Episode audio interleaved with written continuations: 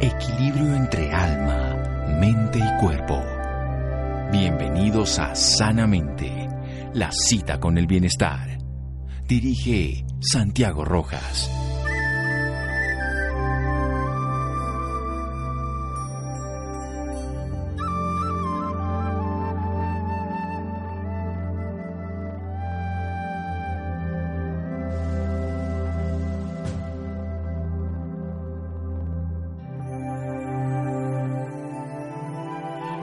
Buenas noches, estamos en Sanamente de Caracol Radio, su programa de salud.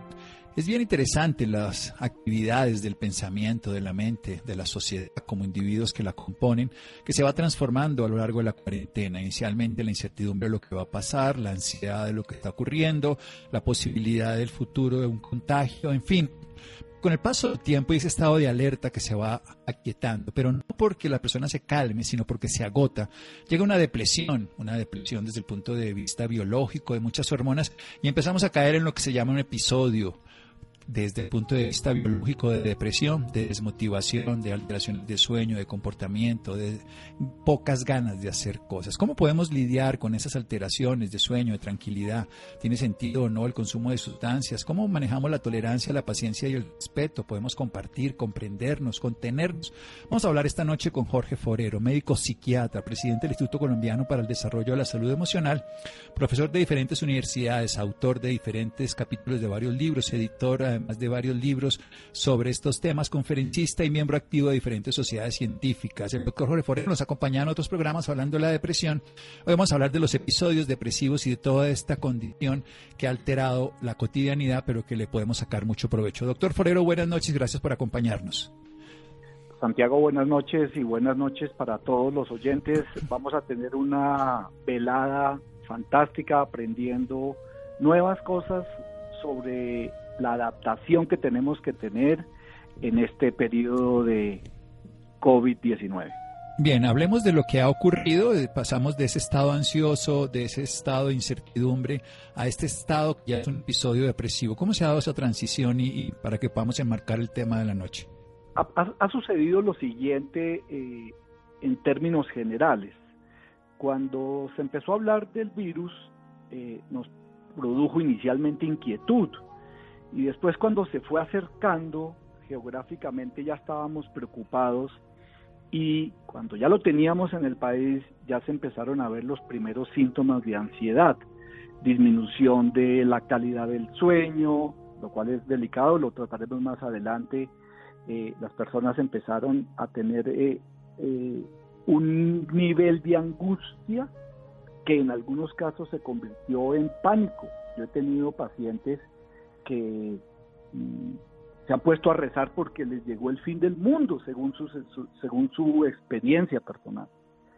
Pero después aparece la cuarentena eh, y todos la asumimos con toda la responsabilidad estrictamente porque sabemos claramente que es la manera de, poder evitar eh, infectarnos y llegar a estar gravemente enfermos. Pero entonces esa cuarentena se ha ido prolongando, empezó a traer cambios del estado del ánimo, disminución del estado del ánimo. Y con ello la aparición de síntomas que empiezan a, a, verse al interior de las parejas, en la relación de los padres con los hijos, entre hermanos.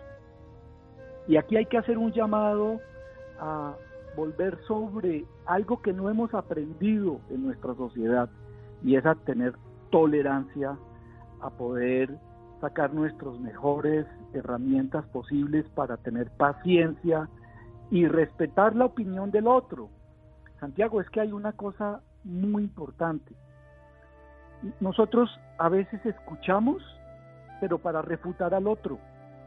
Y entonces en este momento tenemos que hacerlo eh, en una actitud de respeto por las opiniones diferentes de manera que podamos eh, crear un ambiente saludable, un ambiente de armonía al interior de las casas. A mí me preocupa mucho que se haya desatado una oleada de violencia intrafamiliar y es que es producto de nuestro mal estado del ánimo. Muy bien, eso, eso es claro que nuestro estado de ánimo está comprometido, que las relaciones interpersonales se han alterado, que la tolerancia ha disminuido, que la paciencia escasea e infortunadamente ocurre violencia, ocurre evasión a través de alcohol, a través de drogas y ocurre por supuesto que las, las patologías que puedan estar emergiendo o que estén presentes se puedan agravar porque los estados de ánimo alterados alteran el sistema inmune. De eso vamos a seguir hablando en un momento aquí con nuestro invitado, el doctor Jorge Forero, psiquiatra. Seguimos en Sanamente de Caracol Radio síganos escuchando por salud. Ya regresamos a Sanamente. Bienestar en Caracol Radio. Seguimos en Sanamente.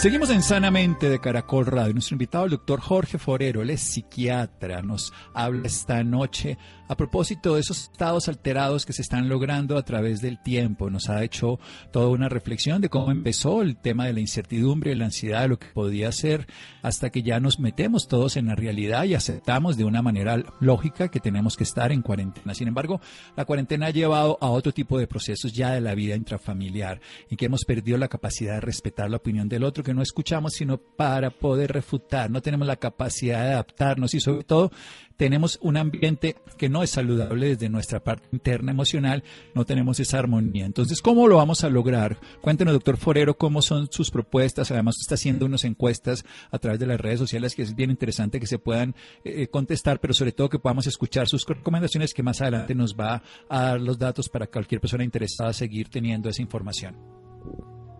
Eh, mira, Santiago, nosotros compartimos la, experiencia del, del COVID-19 ahora en familia, pero a mí me ha llamado la atención que es poco lo que nos conocemos entre parejas, padres e hijos, y esta es una muy buena oportunidad de practicar la primera fe que yo he pensado que es conocerse y a la vez compartir porque es que eh, es necesario que podamos intercambiar nuestras opiniones con la otra persona y confiar. Confiar es muy importante, confiar en la palabra, tener eh, la capacidad de entenderla y decir lo que me está diciendo es cierto. Y de ahí se deriva otra fe que es comprender a la otra persona. Y ese ejercicio de comprensión nos va a llevar a podernos compenetrarnos, eso que nos hace tanta falta, compenetrarnos con el otro ser humano, pero aquí particularmente con nuestros hermanos, con nuestros papás, nuestros abuelos, con las personas que compartimos la cuarentena. Y muchas veces, después de comprendernos, tenemos que tener en un momento dado compasión por, por lo que dice, no vulnerar su, su pensamiento, no atacarlo, porque finalmente tenemos que llegar a la última fe que es concertar. Vamos a concertar eh, quién hace hoy el desayuno, quién lava la losa, quién limpia el baño. Y entonces vamos a poder tener una convivencia saludable en la medida que practiquemos la fe de conocernos, compartir, confiar en el, en el otro, compenetrarnos, comprenderlo y tener compasión para poder concertar. Es posible que salgamos eh, de esta pandemia, de esta cuarentena, fortalecidos como personas, con una nueva edición de nosotros mismos, pero una edición mejorada, porque vamos a tener la oportunidad de aprender y practicar estas CES que te he mencionado y por supuesto acompañado de una enorme capacidad de tolerancia. Esto nos va a servir mucho a nivel emocional para poder eh, tener una sana convivencia al interior de los hogares.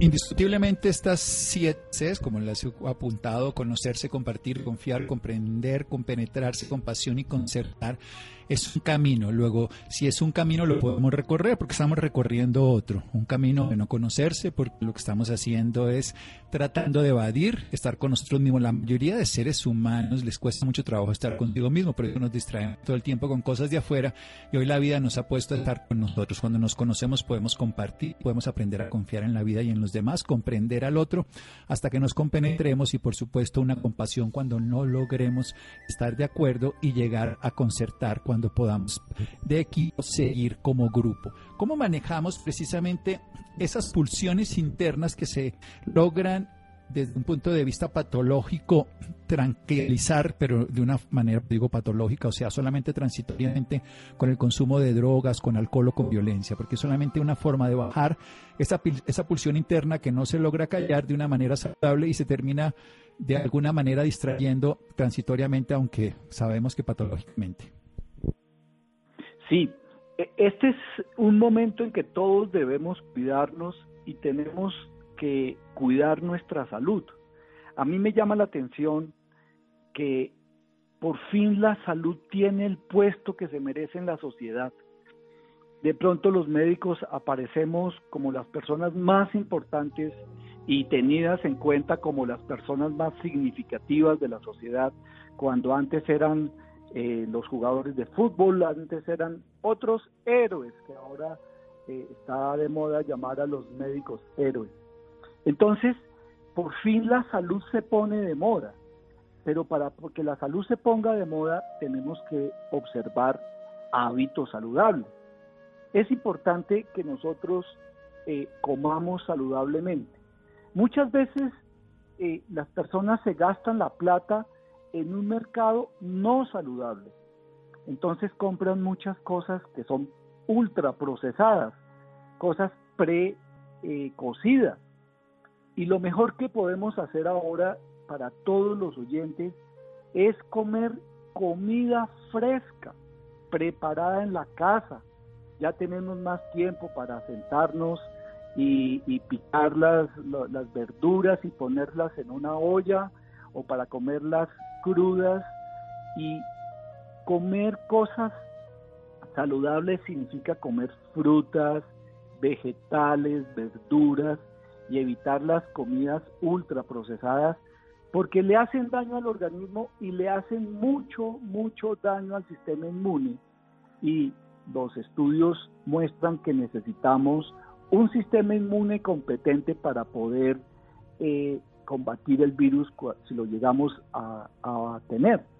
Entonces ese es un primer paso, comer saludablemente.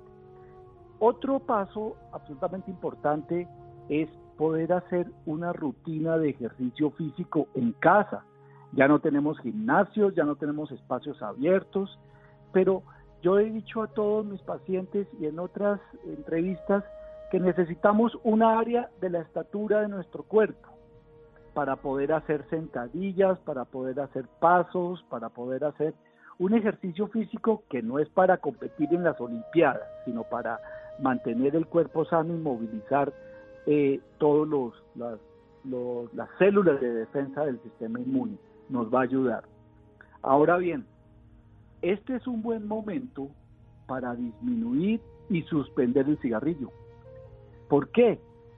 El cigarrillo es causante de ansiedad. Mucha gente fuma porque quiere disminuir la ansiedad.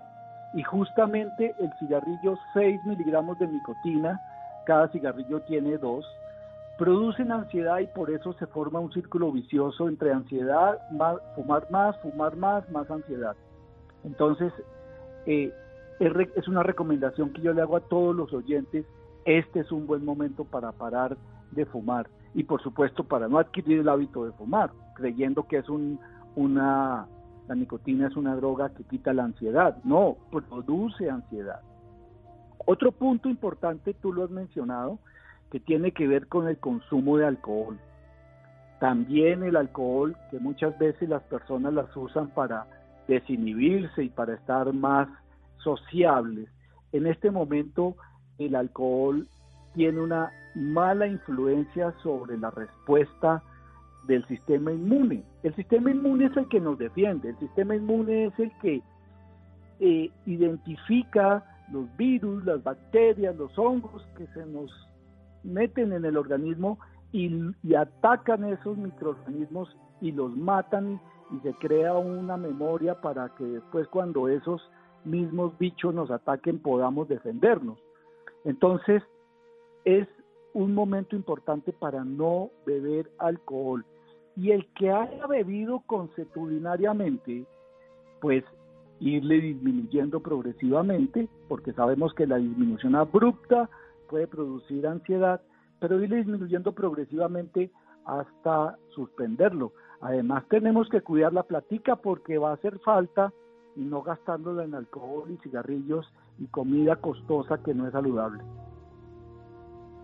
Bueno, desde todo punto de vista, entonces aparece otra C.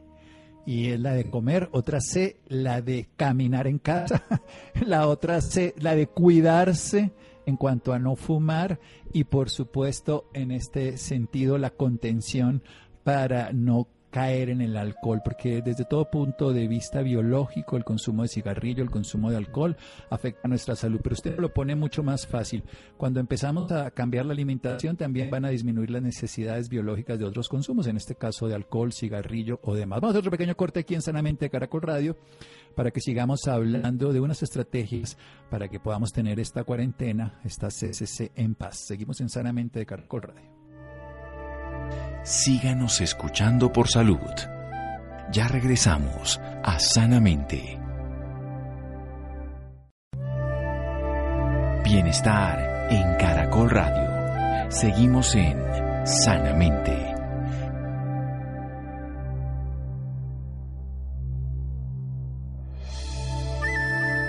Seguimos en Sanamente de Caracol Radio. Jorge Forero, psiquiatra, a través de las redes está sacando unos videos que ustedes pueden acceder. En un momento le preguntamos para que nos cuente cómo podemos llegar a ellos, para tener recomendaciones prácticas y aplicables. Está hablando de varias Cs en esta cuarentena de la C, el conocerse uno mismo, el darse tiempo para saber quién es, el compartir, compartir con los propios, compartir obviamente el tiempo con uno mismo, respetando ese tiempo del otro para que podamos confiar. Y eso nos lleva a que comprendamos al otro. Si nos conocemos a nosotros, comprendemos a los otros, porque muchas cosas que le indilgamos a los demás y los culpamos son realidad debilidades nuestras. Y así vamos a podernos compenetrar con mucha más integridad con las personas que están ahí al lado, con un movimiento de la compasión que puede llegar en los momentos que sean difíciles a concertar y nos habla de comer. Como psiquiatra, él sabe que muchos de los problemas digestivos, la inflamación crónica y sobre todo también la permeabilidad intestinal producto de muchas sustancias que se le echan de aditivos o de comida ultraprocesada van a alterar la microflora intestinal, por un lado la relación con un nervio que se llama el vago y el cerebro, pero también van a generar que el sistema inmune se altere y vaya a afectar, entre otras cosas, el estado de ánimo, incluso favorecer o generar depresión. Y en esta época que se favorece con más veras. Es esencial hacer el ejercicio desde el punto de vista biológico, psicológico ayuda, el no consumir cigarrillo porque aumenta la ansiedad y por supuesto el alcohol desde el punto de vista biológico va a ser más violencia, más agresividad, más condiciones patológicas que van a afectar la salud. Si usted lo consume, disminúyelo. Si no lo consume, no caiga por esa vía. Continúe, doctor Jorge Forero, todos sus consejos, por favor. Sí, este es, esta es una oportunidad de oro y, como decía antes, tenemos que salir fortalecidos. Entonces, eh, en la medida que podamos dormir eh, saludablemente, esto significa, yo he leído mucho de esto, eh, Santiago y oyentes, mantener un hábito del sueño saludable significa dormir entre 7 y 8 horas. Pero desde hace tiempo hemos hablado de las medidas higiénicas del sueño y todos sabemos que tenemos un reloj biológico. Ese reloj biológico es el que nosotros tenemos que respetar y el que nos marca las horas para irnos a dormir y, y asimismo marca las horas para despertarnos y levantarnos. Entonces, que mantengamos los hábitos de sueño que teníamos antes de empezar la cuarentena, porque como ahora no tenemos que estar en el tráfico una hora para llegar al trabajo, entonces eh, las personas se están acostando más tarde y levantando más tarde. No es saludable eh, eh, cambiar los hábitos de sueño. Entonces, dormir cómodamente, recordando que no debe comer copiosamente en la noche, que debe suspender eh, el uso del celular, las tabletas eh, y todos los aparatos electrónicos antes de ir a dormir, que debe, no que debe comer sin comidas picantes y que debe ir a dormir en un lugar cómodo, oscuro, sin ruidos,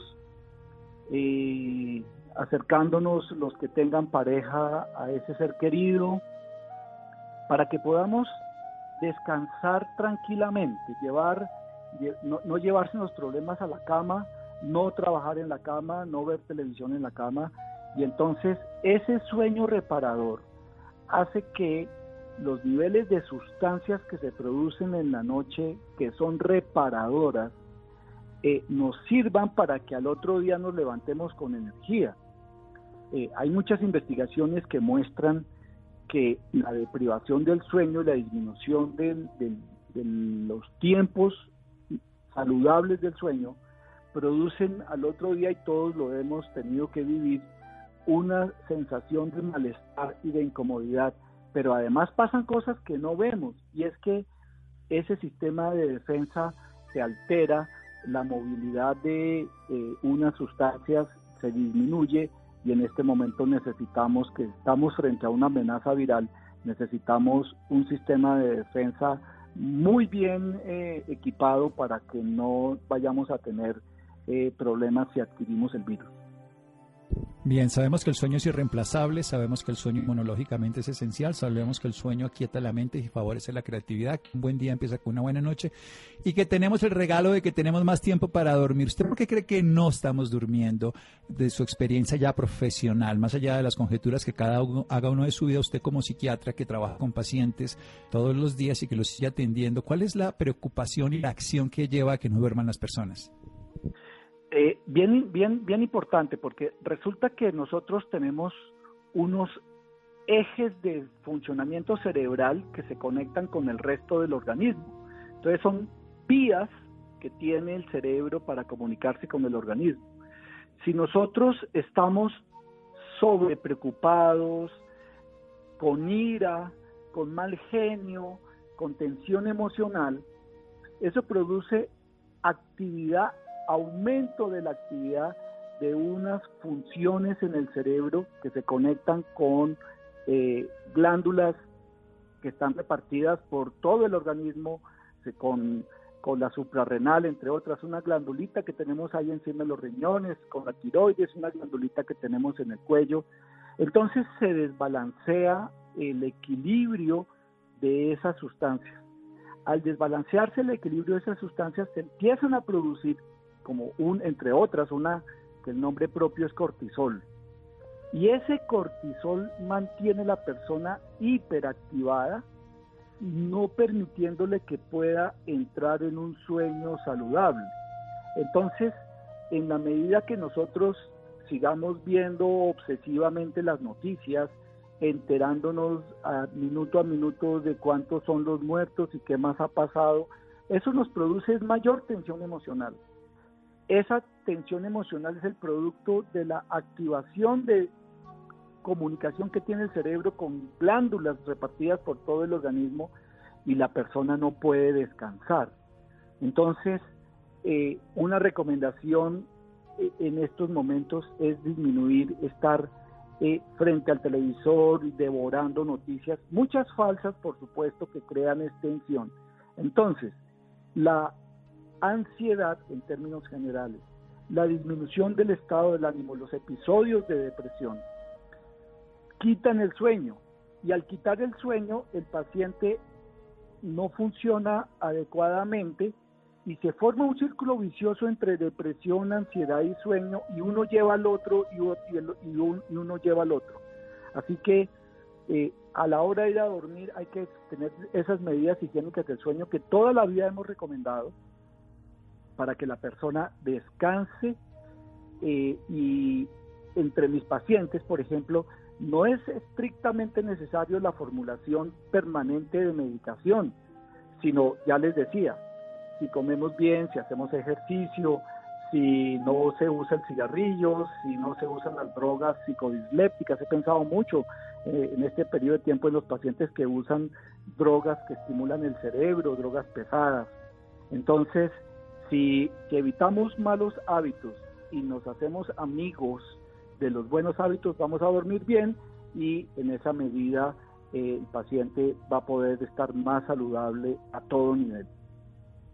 Bien, hay un estímulo permanente, además de noticias, que pareciera que estuviéramos todos apostando una carrera con otros países, una carrera obviamente totalmente distópica y que la mayoría de las personas que siguen alertas permanentemente a eso, pues generan más cortisol. El cortisol nos mantiene más activos, pero más activos a la fatiga y en consecuencias como si estuviéramos gastando más dinero con tarjeta de crédito, luego tendremos que pagarlo.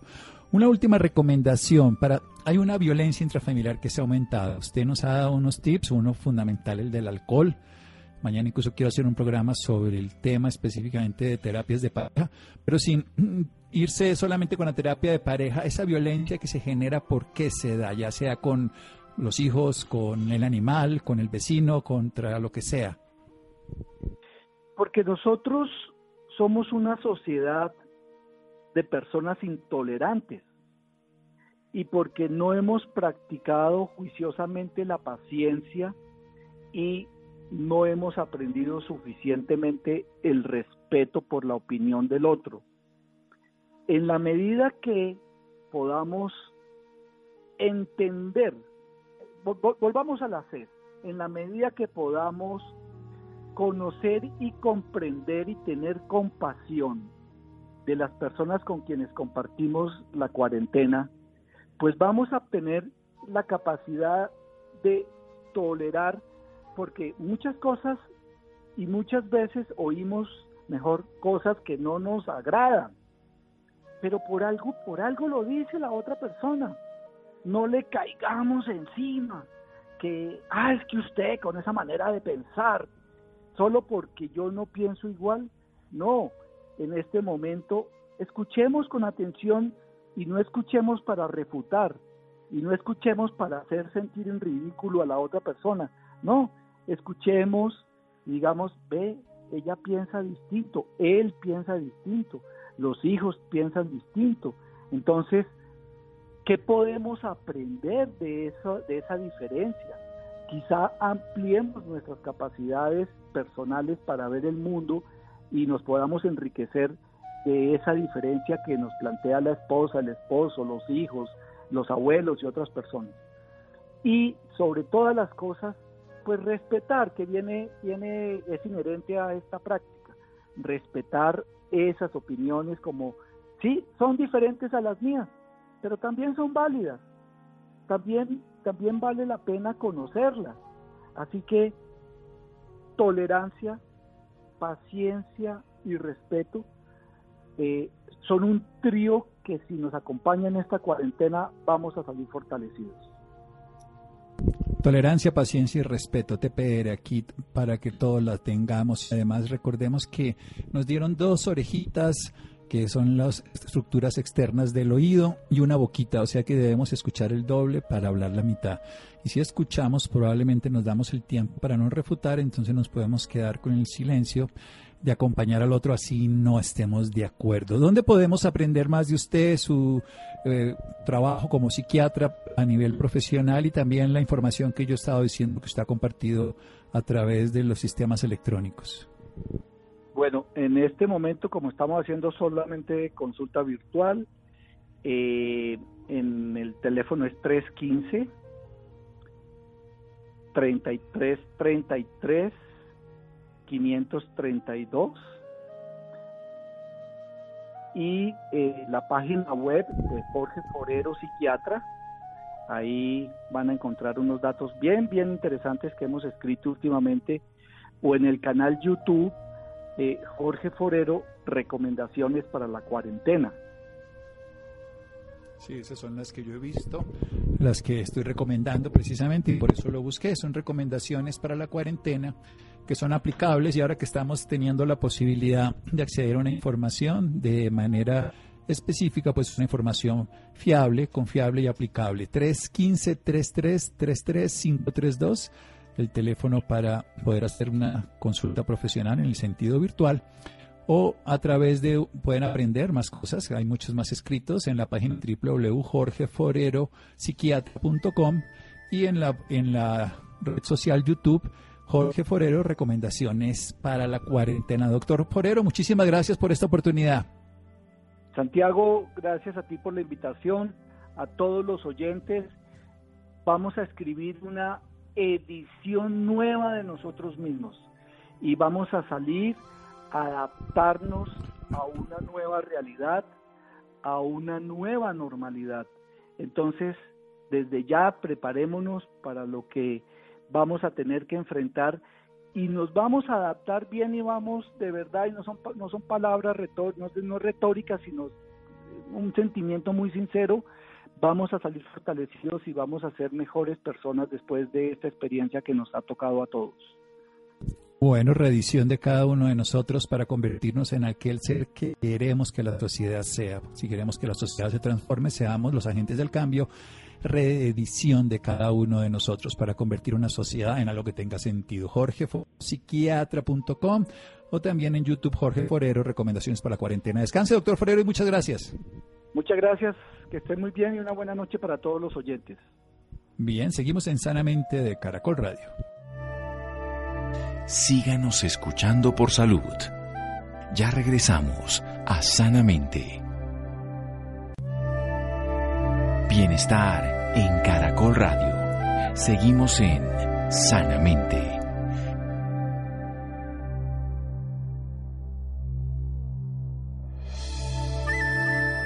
Seguimos en Sanamente de Caracol Radio. Los interesados en el doctor Jorge Forero pueden entrar a la página www.jorgeforero.psiquiatra.com o también pueden mirarlo en YouTube Jorge Forero y ven recomendaciones para la cuarentena, un celular 315 3333532.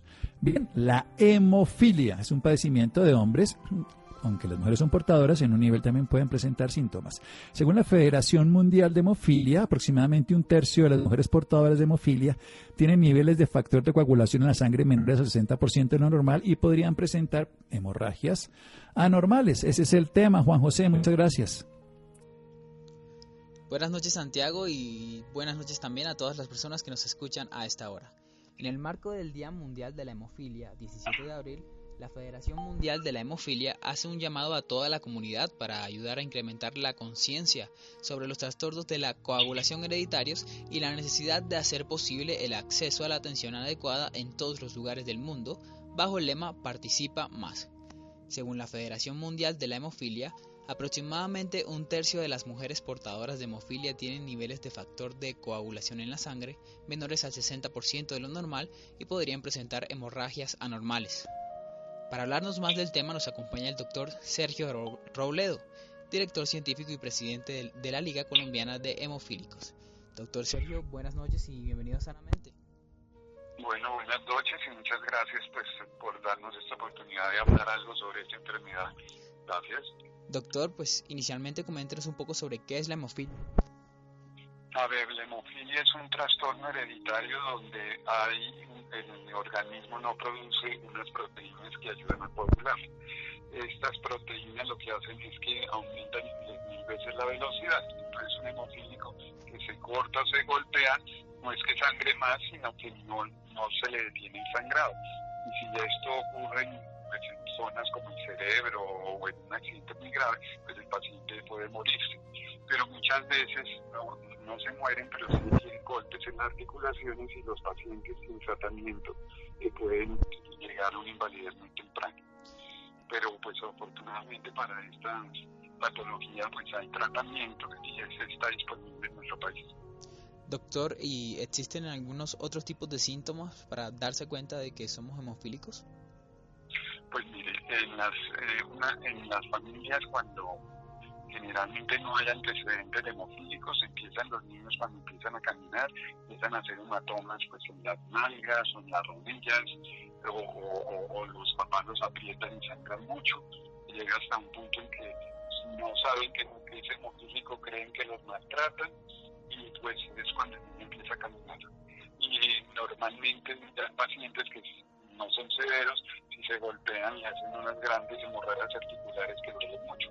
ese es el signo más común, pues se llama patología para diferenciar hemofilia de cualquier otra enfermedad. Doctor, ¿qué deben hacer las personas en caso de tener estos síntomas? Pues mire, en caso de si no saben, hay que consultar al médico, eh, al médico general, pues para que generalmente les hace una prueba de coagulación y terminen pues de, de un especialista.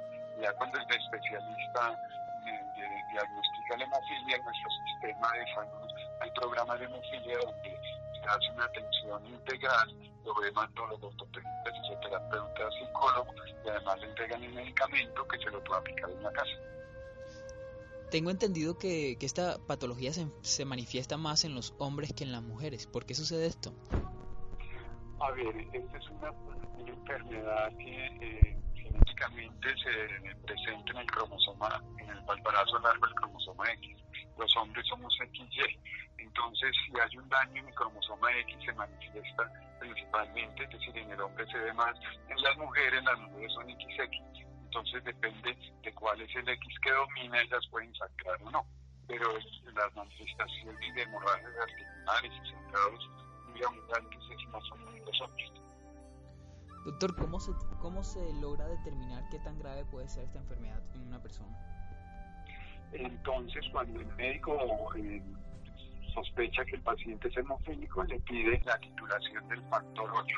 El factor 8, pues lo normal es del 150%, pero dependiendo del porcentaje de factor, se tiene la gravedad. Si es severo, que es muy grave, tiene menos del 1%, moderado del 1 al 5 y leve del 50.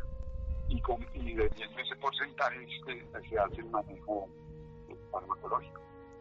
¿Existe algún tipo de hemofilias? ¿Tienen diferentes tipologías?